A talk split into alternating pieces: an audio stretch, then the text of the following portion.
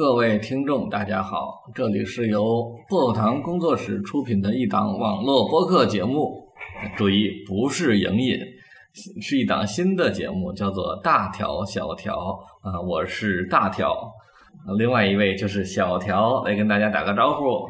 大家好，我是小条，我今年十岁了，上四年级。嗯，OK，大家估计也听出来了，小条就是俺家娃。嗯，大家都知道，以往我们寒暑假的时候，因为我要在家里带娃，所以呢，基本上就中断了嗯播客的录制。那么去年呢，其实整年我们其实也只抽空录了三期播客节目。那么今年呢，我有个新的想法，就是既然反正也是在家带娃。不如让娃和我一起来录制节目啊，把我们生活当中的一些小的片段录制出来给大家听啊，希望 能给那些同样在家带娃的听众们带去一些欢乐，好吧？嗯，这就是我做这个节目的初衷。那么，当然，其实我之前呢也思考了很多，就是具体这个节目到底有什么样的形式。啊，那其实想的挺多，但真正能实施下来的可能也不太容易。那我现在暂时呢找到了一个突破口啊，因为我最近呢不太关注电影了啊，更多的去关注我的音乐。那么在音乐其实这个方面，呃，以及和孩子教育结合起来，我就有了一个我的这样的一个子栏目，叫做国谣普及教育，那 就是。给我的娃听一听我们喜欢的摇滚作品，看一看在他们的眼中啊是如何看待这些摇滚作品的啊。所以呢，今天我们就开始这个国谣普及教育的第一期节目。你开始吧，开始听歌吧。不在开始听歌之前呢，我们要先来了解一下呃关于小条他的一些听歌经历。比如说小条，你现在最喜欢听什么样的歌曲呢？你那听过的歌曲里边有没有什么喜欢的呢？很多呀。比如呢？比如我最近练的《平凡之路》啊。哦，对，小条现在正在跟着网络的一些课程学习吉他啊，正在弹第一首曲子，就是朴树的《平平凡之路》。OK 吧，我们就先不问他太多问题了，我们嗯从听歌开始吧。今天给大家听的第一首歌呢，啊，不是给大家的，因为在节目中并不会放出歌曲本身的，因为现在版权管得都比较严啊。我们主要是给小条来听的第一首歌，这是老崔的《一无所有》。好，我们现在开始放歌。我曾经问个不休，你何时跟我走？可你却总是笑我。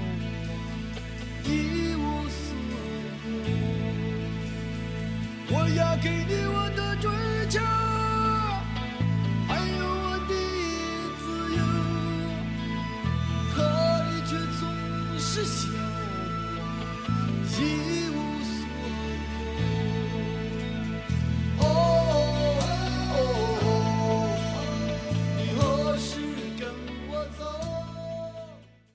？OK。嗯，刚才给小条放了这首崔健的《一无所有》，为什么要放这首歌呢？我刚才并没有仔细说。我们这期的其实还有个小题目，叫做“国谣的起源”啊。我们想给小条呢推荐一些中国摇滚起源时的作品。那么这首歌呢，就是在一九八六年的在北京举行的国际和平年百年歌手演唱会上啊，崔健首次。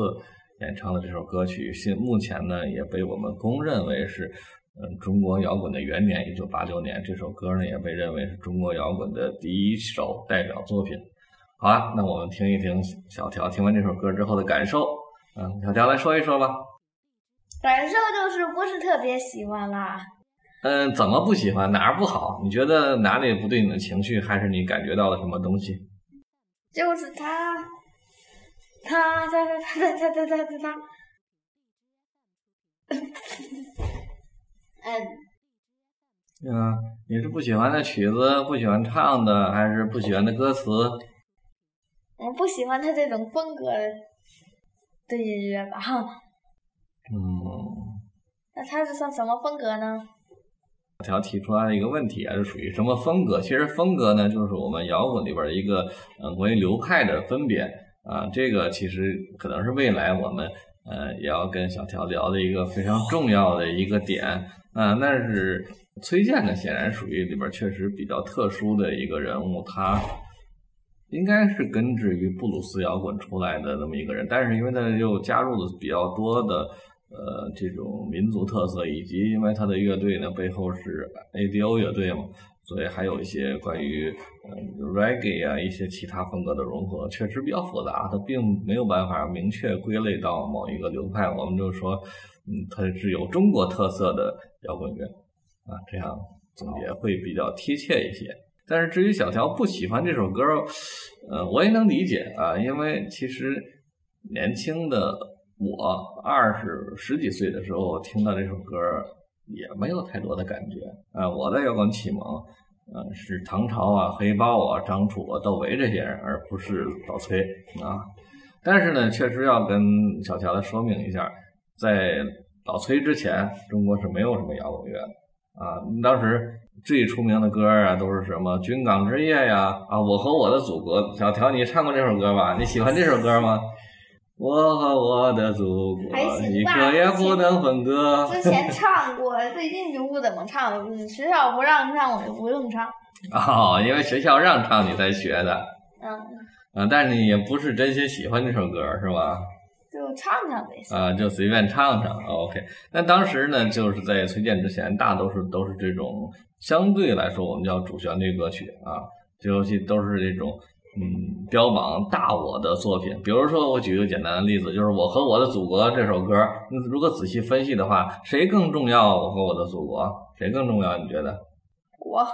怎么会呢？是我的祖国，因为离开了你祖国，你什么屁都不是。啊，当然是祖国更重要了。啊，那么这也是之前我们呃所有这种主旋律歌曲的一个共同的特点，它强调的是大我啊，就国家集体这些更重要，而个体相对这些大我的时候，其实是完全是非常渺小的，是可以牺牲掉自自小我的啊。那这是之前这些歌曲，那么其实。崔健最大的意义就在于他第一次唱出的小我，我一无所有，谁你什么时候跟我走？他完全跟这些大的国家和集体毫无关系，这是他非常非常重要的一个标志性，可以说是当时啊是石破天惊似的。OK，那么我们听完了崔健之后呢，我们让小乔来听一首第二首歌。第二首歌是什么呢？我选了半天，因为崔健是一九八六年的，我想选一些和他比较接近的年代的乐队的歌曲。那找了很多，后来似乎发现呢，唯一比较接近的是呼吸乐队啊。呼吸乐队，他在一九八八年就成立的这支乐队，是由高旗和曹军两个人组建的这支乐队啊。当时乐队的核心是高旗，主唱也是高旗。当然，大伙知道高旗后来。另组了超载乐队，后来单飞啊，一直是我个人非常喜欢的一名呃音乐人。那在当年呢，他在呼吸乐队呢是一个核心的地位，在一九九一年的时候就推出了一张同名专辑《呼吸》。那其实好多歌曲呢都写于八八年到九一年之间啊，所以和刚才老崔的那首歌时代算是比较接近的。我们来听一听呼吸乐队的《让我站立起》。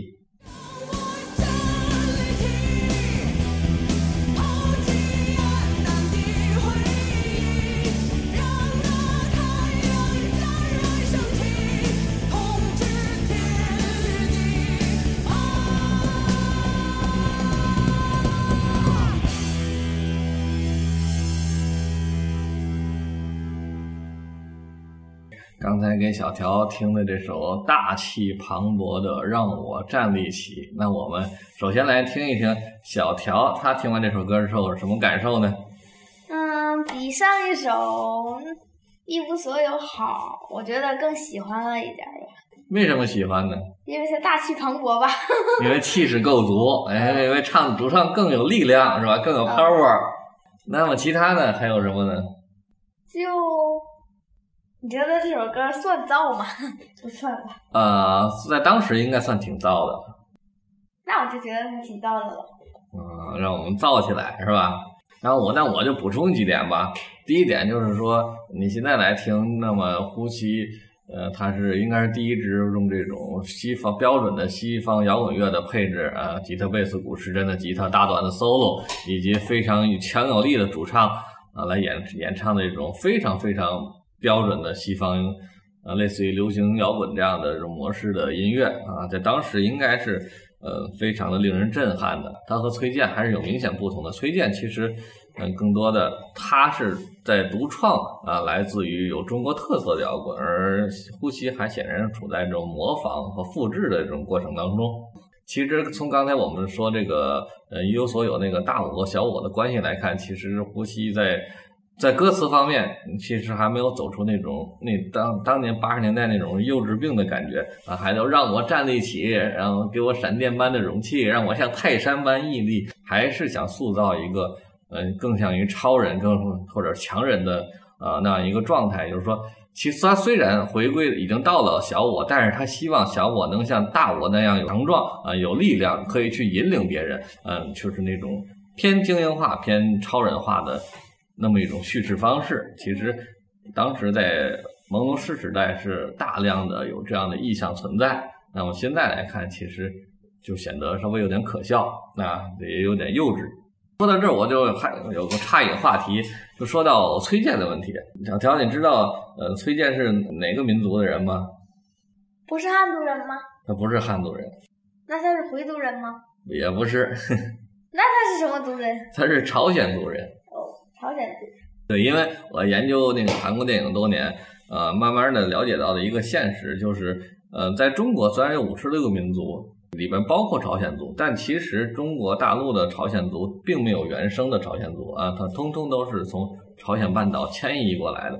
那么基本上，呃，可以归结到，呃，有可能是因为逃那个饥荒啊、战争啊啊，他们逃难逃到，呃，因为他们和中国接壤嘛，啊，就逃到中国来了。最早的时候，从清朝康熙年间，那有大批量开始呃逃往中国。之前他们和中国的来往就仅限于。这个进贡，因为每年他们他们属于中国的嗯那种附属国吧，或者叫藩属国啊，不是的领地藩属国，他们是独立的国家，但是向中国进贡，所以他每啊他每年都要派人来中国进贡啊，还以及呢有时候会送给国王一些美女呀当妃子之类的，就这些人他们是来中国的朝鲜族人，那么并没有长期定居在中国的那种聚聚聚集地，那是从呃康熙年间。才开始，因为朝鲜半岛大饥荒啊，才开始在延边地区开始设了一块啊这样的一块聚集地啊，慢慢的。朝鲜半岛为什么会有大饥荒呢？嗯，每个地方都会有大饥荒，中国也会有。他们当刚刚好赶上那个年大饥荒比较严重，但是后来又朝鲜半岛一直有战乱呢等等，反正一直在往中国迁移啊。其实大部分当中国当下的朝鲜族人往上倒两到三代啊，他们的老家都在朝鲜半岛。啊，所以说呢，中国大陆这块原生的朝鲜族人几乎是很少见的。那另外一个呢，就是想说呢，朝鲜族是一个非常非常能歌善舞的民族。这个民族非常擅长出这种摇滚教父式的人物，比如说，我们认为崔崔健应该就是朝鲜族，我不知道他上几代是从朝鲜半岛过来的。我们他是作为一个中国的摇滚教父这样的一个存在。嗯。那么，在前苏联啊，就是俄罗斯。啊，他们的摇滚教父是一个叫 Victor ·崔的人，也姓崔，啊，对，维克特·崔啊，他这个这个他这个人呢，他也是从朝鲜半岛啊迁移到俄罗斯。他们朝朝鲜半岛的人迁移到世界各地有不同的名称，比如说在中国叫朝鲜族人，在俄罗斯那边他们叫做高丽人啊，对。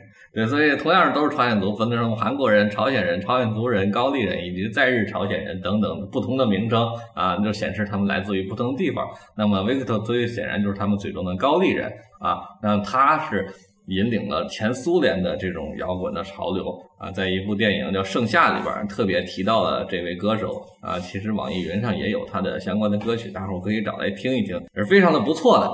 OK，那我们说完了这个呼吸之后，我们下一首来说说，给小乔放一首哪个歌呢？啊，放一个我非常喜欢的啊，也是就是黑豹乐队的《无地自容》。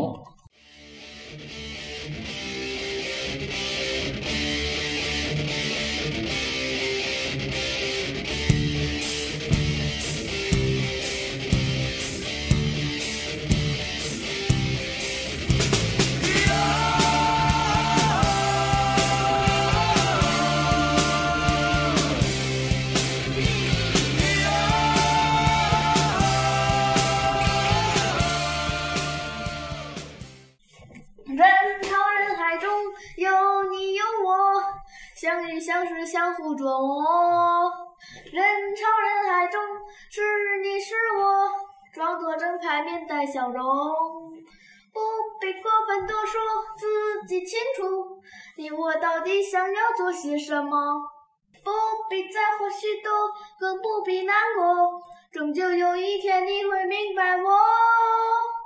人潮人海中又看到你，一样迷人，一样美丽。慢慢地放松，慢慢地抛弃，同样仍是并不在意。你不必过分多说，你自己清楚，你我到底想要做些什么。不必在乎许多，更不必难过，终究有一天你会离开我。好好好，非常好。嗯，大伙儿也听出来了，也从小乔的反应就知道他最喜欢这首歌，在刚才放的三首歌里边儿，是这样吧？嗯，如果都是一百分，第一首推荐的《一无所有》，我打打六十五分。可以啊，那第二首呢，我就 让我站立起。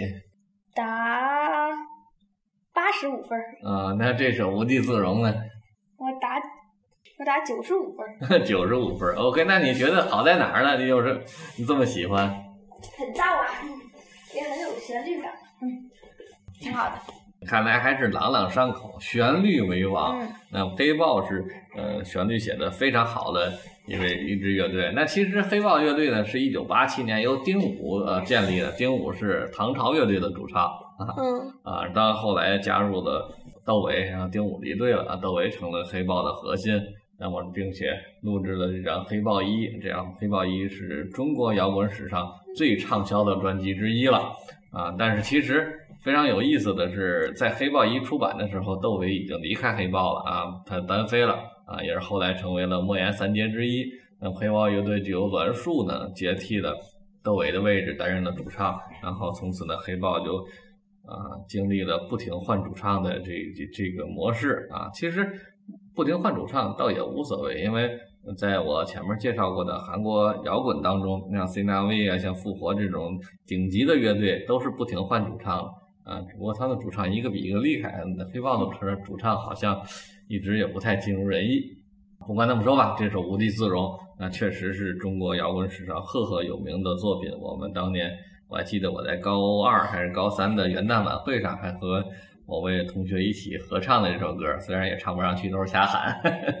我们还另外一个呢，关于这小条的音乐，就是听听歌经历问题，我想补充一句，我们小条呢是乐队的夏天的忠实粉丝啊，两季的乐队的夏天他都看了。其实我倒想问问小条，两季的乐队夏天你都看下来，你比较喜欢哪支乐队啊、还喜喜欢哪首歌啊？那歌我已经忘了啊乐队呢我还记得，啊乐队一二季呀、啊，比如就是说第二季，我第二季应该记得是清楚一点。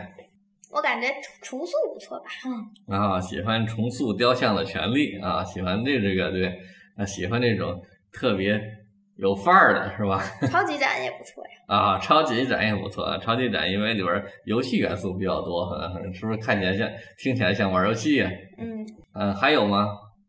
嗯，给我几个选项呗，嗯，这不就是什么五条人呐、什么福禄寿啊，什么达达呀，什么 Joyside 呀，什么后海大鲨鱼呀，还有什么，挺多挺多乐队的后海大鲨鱼那首《新耀野》我特别喜欢，啊。但是他们那次现场唱的不怎么样。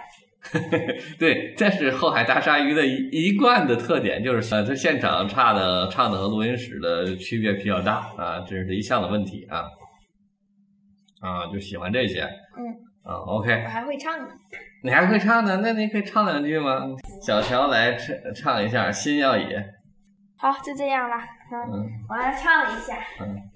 我想为你唱一首快乐的歌，一首让你忘了所有悲伤的歌。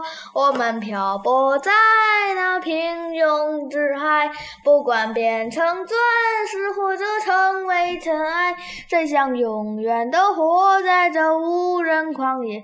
谁又想就这样消失在黑夜？就这样随便吧。就算眼泪掉下来，就这样随便吧，嘲笑我们的孤独吧。我们生来不属于什么地方。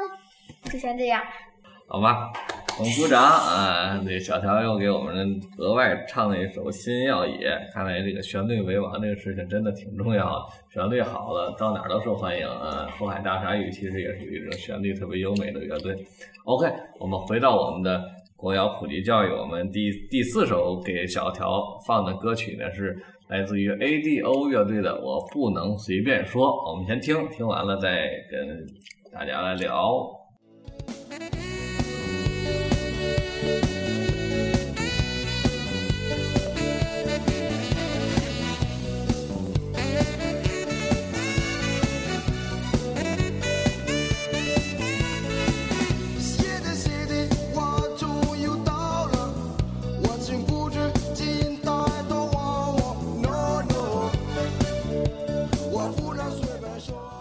OK，我们刚才给小条听的这首来自于 AEDO 乐队的《我不能随便说》。啊、这支乐队呢，我先介绍一下它的情况吧。它是成立于一九八六年的一支乐队，那么主创呢其实是两个外国人，一个就是艾迪，艾迪是来自于马达加斯加的啊。马达加斯加你知道吗？那天你刚画的地图上还有呢。嗯，非洲的一个国家。另外一个是来自于匈牙利的一位乐手，那么来自马达加斯加就是艾迪啊。那么另外一个另外几个乐手都是中国顶尖级的乐手，比如萨克斯风手刘刘源，打击乐手刘孝松啊，鼓张永光。那么这几位呢，都是后来响彻中国摇滚乐坛的顶尖级的乐手。嗯，他们后来呢，就是一直在和崔健合作啊。那么其实最早的时候，他们是单独成立的乐队，主唱是艾迪。那么这就是 ADO 乐队的一个情况。那我想听一听，小条，你听完之后是什么感受啊？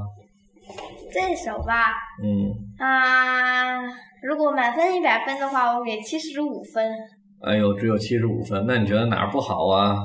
嗯，反正就感觉就就还是比第一首好，哦，也就反正就哪儿都差点儿，哪儿都差点儿。哪儿都有吧。那可是你不觉得他的节奏感非常好，律动非常强吗？很容易跟他跳舞吗？还行吧，这首歌这种歌挺多的。哦，你看，你一下觉得小条是一个乐歌无数的达人啊，听歌达人。嗯，那其实其实 ADO 乐队里边儿，它骨子里边是有一些，嗯，根植于这个非洲啊、南美之类的这种 reggae 等等一个非洲音乐这这些元素的，呃，在在这种音乐里面，啊、再加上后来他们和崔健合作的，呃，其实其实是为崔健的音乐增添了很多的色彩。那么这支乐队的名字呢，其实往往呢就被藏在背后了。我们呢把它拿出来作为中国摇滚的起源呢，它是非常重要的一支乐队。啊，OK，那我们下边呢就来给小条听一听今天的最后一首歌曲，也就是嗯，你知道我为什么把崔健的这首排最后一名吗？不知道您得说因为我可能不太喜欢他那个民谣风吧。哦，不太喜欢民谣风嗯，哦，OK，这民谣的大多我都不太喜欢，哦，那可是朴树的《平凡之路》也是类似于这种风格。所以我说大多哦，不，《平凡之路》是一个例外。哦也有，OK，是例外。看来可能，嗯，作为小乔来说是稍微喜欢燥一点的、有力量感的、有呃节奏感强的音乐，是这样吧？OK，那我们就正好最后一首呢，就来听一听啊，梦回唐朝》，这也是我们中国摇滚在初期啊最辉煌的一首歌曲了啊。这首歌确实属于比较燥、比较有力量的歌，看看小乔会不会更喜欢呢？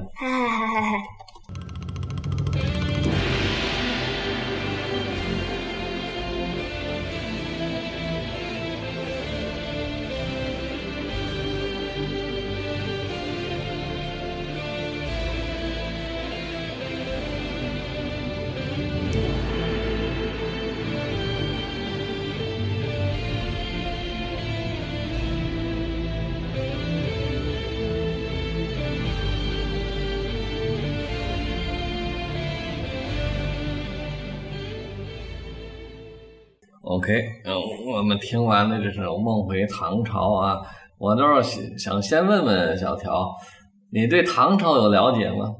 唐朝啊，啊，哪个唐朝？这个乐队还是唐朝？是真实的朝代唐朝的唐朝。啊。嗯，我也不知道我对唐朝有没有了解。在你们的语文书里不是学了不少唐诗吗？嗯，啊，你发现唐诗，唐诗为啥它不叫诗呢？不叫中国诗呢？因为它是唐朝的。对，也就是说唐唐朝。的诗最鼎盛。哎，对，唐朝是很是中华文化文明的一个鼎盛的时期。其实不光是诗歌鼎盛，很多方面都鼎盛，开元盛世嘛。那么这首《梦回唐朝》呢，其实他就写那梦中回到我们中国的世界，对，回到那个鼎盛的时期啊。那么你喜欢这首歌吗？如果嗯满分一百分的话，我就给我也给他九十五分吧。啊，就是和无地自容都是九十五分。嗯。啊，看来这个小乔就喜欢这种啊稍微燥一点音乐。其实说唐朝是中国的应该是第一支亮相的重金属乐队啊。当年我们年轻的时候听，也都是被震的不要不要的，呃觉得其实当时不是很能接受这种风格，因为觉得确实太重了啊，太嗯、那种音音量那种那那种。声音那种嘶吼，当年都不是特别能接受，但是后来越听越好听了啊！但毕竟它是铸造了当年摇滚的辉煌时期的第一个鼎盛时期。那梦里为什么要回到唐朝？嗯，为什么要回到唐朝？就是他首他觉得先，线下不好嘛。对呀、也就是说当时的情况，它中国的，你像唐朝是在全世界来说，呃，都是最鼎盛的时期。那么万国来朝，其他国家都来朝拜唐朝的啊。那中国显然现在做在他们唱这首歌的时候做不到这一点吧？当时最强大的国家肯定不是中国呀，是吧？而是这个意思，他们缅怀一下我们中国最辉煌的时期。呃，另外一个其实它也是呃回归了好多我们中国的传统文化，它的歌词写的非常雅啊。那我也是最近才知道，其实这歌词的作者是呃方无形，方无形是当时。魔岩文化的一个制作人，也是唐朝这张专辑的制作人啊。他后来和很多歌手呢都有非常密切的合作啊。那后来也为了唐朝又写了另外一首词，叫做那个《风扇记》啊。其实我们也可以认为是《梦回唐朝》的续篇啊，同样是由房无形作词的。不说这些了啊，回回过头来我们再说今天听到的几首歌。啊，几首歌里边啊，小小条排个序的话，第一名是你要最喜欢哪首？嗯，第一名我感觉是《无地自容》和《梦回唐朝》并列吧。并列啊。啊，第二名是那个那个那个啥子来着？第二名还是要数这首。这首然后就是让我站立起，呼吸乐队的那一首。啊，然后第三名就是这首。嗯。我不能随便说第四名就是这首。啊，OK，特别摇滚的开创者老崔的《一无所有》排到了最后一名。OK，这也是小朋友真实的一个选择。那么，其实我们今天的系列节目呢，就是做国谣普及教育啊，其实就是想把我们心目当中认为非常经典的音乐放给孩子们听。那么，可能孩子们会喜欢，也可能会不喜欢，嗯，都这一切都很正常。那么，我就给他们。给小乔留一个问题啊，希望你能思考一下，未来我们在后续的节目中也可能去探讨的一个问题，就是摇滚到底是什么？它和流行音乐有什么不一样的地方？啊，这个问题你不你不用现在回答，我们会在后续的节目中，咱们一起听歌一块儿去聊，一块儿去解答这个问题，好吧？然后我们就想，呃，摇滚普及教育的系列节目呢，大概就是我会精选一些。呃，我非常欣赏的和喜欢的中国的经典的摇滚乐啊，放给小条来听，让小条来做一个评判和这个打分以及排序，好吧？这就是我我们今年寒假想做的一件事情。那么我是大条，也是任秋，那么还有小条啊，小条再来打个招呼，然后我们一起给大伙录制的一档节目，大条小条。嗯，这是一档和电影没什么关系的节目 啊，属于我们亲子教育的一部分啊，希望大家会喜欢啊。那么我们下期节目再见。下期节目再见。